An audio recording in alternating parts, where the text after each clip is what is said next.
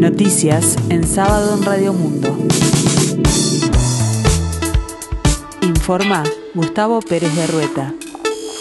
El tiempo se presenta fresco aquí en el sur y área metropolitana, cielo nuboso, 16 grados la temperatura, 75% el índice de humedad. En el marco de 9.184 análisis procesados, este viernes el Sistema Nacional de Emergencias reportó 624 casos nuevos de COVID, con 18 personas fallecidas y 162 pacientes en CTI. Los fallecidos tenían entre 55 y 94 años. Hasta el momento hay 8.442 personas cursando la enfermedad. Cabe recordar que después de 119 días posicionado en el nivel de mayor incidencia por el coronavirus, según la medición del índice de Harvard, Uruguay salió de la zona roja para estar en zona roja, el indicador establecido señala que se debe estar eh, situado en 25 casos nuevos promedio cada 100.000 personas en los últimos siete días. La presidenta de UTE, Silvia de Maldi, presentó ante el juzgado del crimen organizado una denuncia penal por las pérdidas millonarias en Gaya Yago, la empresa de capitales estatales que se creó en la administración del Frente Amplio para gestionar la regasificadora, proyecto que finalmente quedó trunco. Hace un mes, el 8 de junio, el directorio de UTE había anunciado que presentaría una denuncia penal ante la justicia por las presuntas irregularidades detectadas por las auditorías realizadas en Gas Yago. En octubre de 2020, UTE contrató a Price Waterhouse para realizar una auditoría de gestión sobre gas Sayago precisamente. La denuncia penal fue presentada eh, este viernes por la presidenta de UTE y el abogado Jorge Barrera.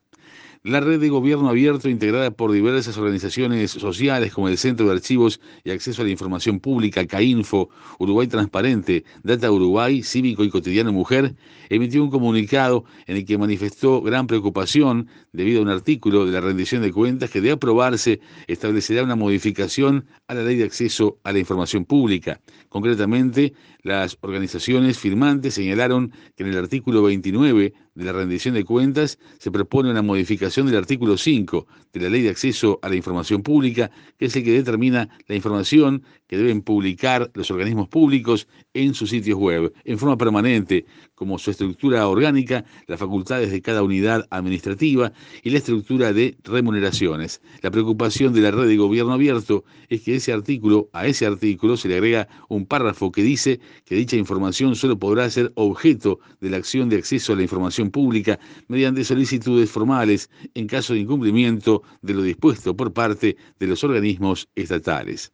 En el deporte, este sábado comienza la décima fecha del torneo de apertura con los partidos Villa Española Deportivo Maldonado a las 12 horas 45 minutos, Plaza Colonia Sudamérica a las 15 y Wanderers River Plate a las 17.15. El domingo harán lo propio Boston River Cerro Largo a las 12.15, Fénix Progreso a las 15 horas, Montevideo City Torque Nacional a las 18 y Peñarol Cerrito a las 20.30. La actividad se complementa el lunes con Rentistas Liverpool a las 15 horas.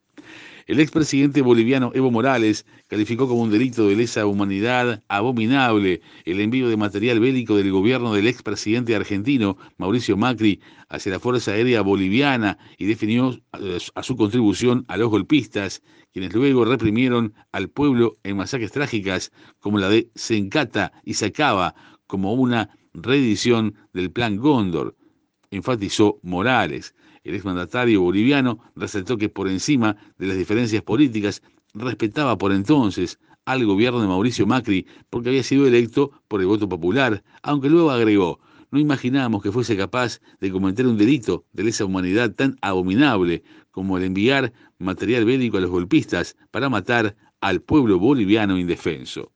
El tiempo continúa fresco aquí en el sur, cielo nuboso, 16 grados la temperatura, 75% el índice de humedad. Los vientos soplan del noroeste a 9 kilómetros en la hora.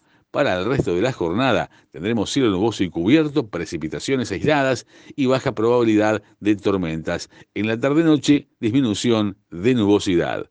Más noticias en sábado, en 60 minutos.